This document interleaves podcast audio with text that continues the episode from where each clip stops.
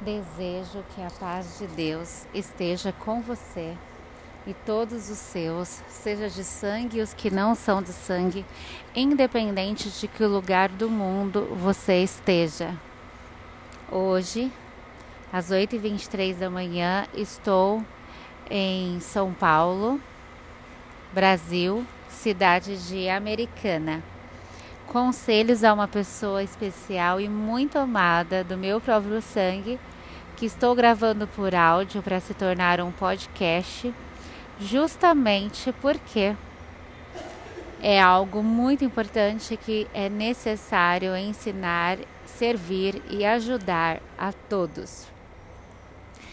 Quando você está com o coração confuso, quando você está com mágoas, quando você está com raiva, está com ira, quando você está cheio de razão, cheia de razão, quando você se vê muito correta, muito correto, e você olha para a pessoa e só consegue fazer a lista dos erros e dos defeitos, não é o momento de você falar com ninguém sobre o assunto, principalmente com a pessoa. Talvez muitas coisas que você esteja pensando estão corretas. Talvez tudo o que você está pensando está correto. Talvez tudo o que você vê está correto, mas a pessoa também tem o lado dela. A pessoa também tem as verdades dela, e ainda que todas as verdades dela estejam corretas, estejam erradas, não só para você, mas também para o mundo inteiro e até para Deus, ninguém muda ninguém. O maior erro das pessoas, principalmente em relacionamentos, é achar que podem apostar em alguém, investir em alguém a sua vida, a sua união, o seu corpo, o seu coração, os seus sentimentos, o seu tempo, porque ninguém muda ninguém. Existe um ser, e esse não é ninguém, não é uma pessoa que pode mudar qualquer pessoa. Deus. O segundo ser que pode mudar uma pessoa é ela mesma, mas ninguém é suficiente sozinho. Algumas coisas nós vamos conseguir mudar em nós mesmos sozinhos, mas essas serão bem poucas.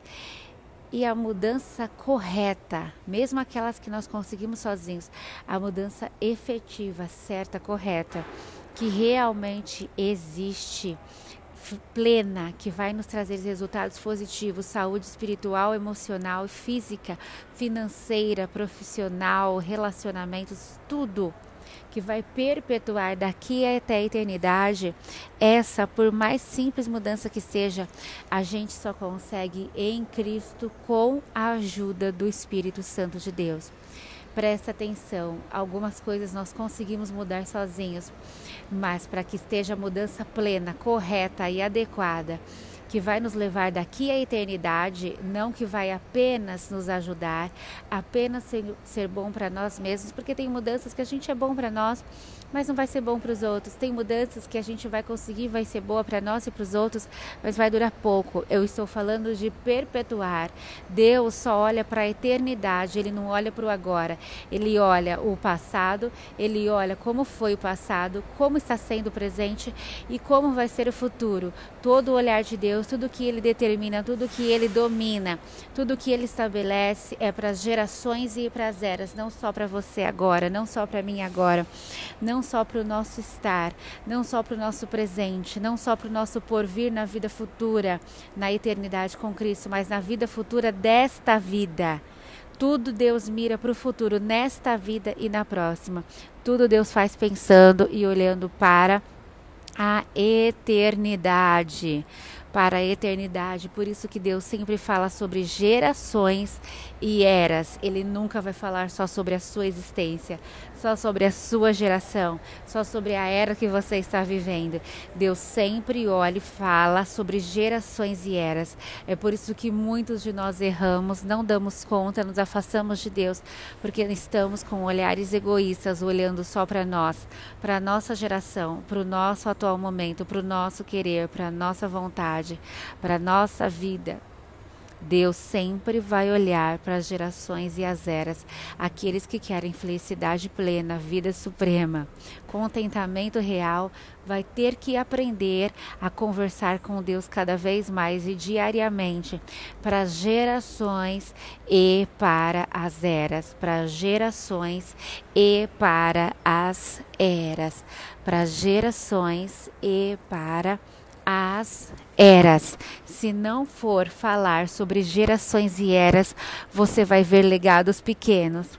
Se é que você vai conseguir enxergar algum legado, você vai ver momentos pequenos, você vai ver conquistas pequenas, tudo diminuto, tudo limitado.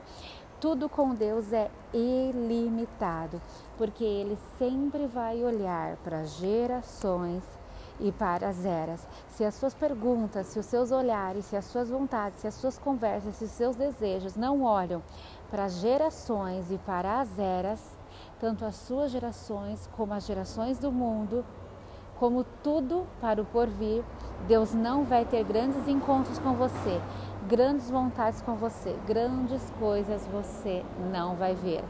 O olhar do ser humano, por maior que possa ser, ainda é limitado. O olhar de Deus perpetua daqui até a eternidade, porque é ilimitado. Pensa, a partir de hoje, pensa nas gerações e nas eras. Deus abençoe.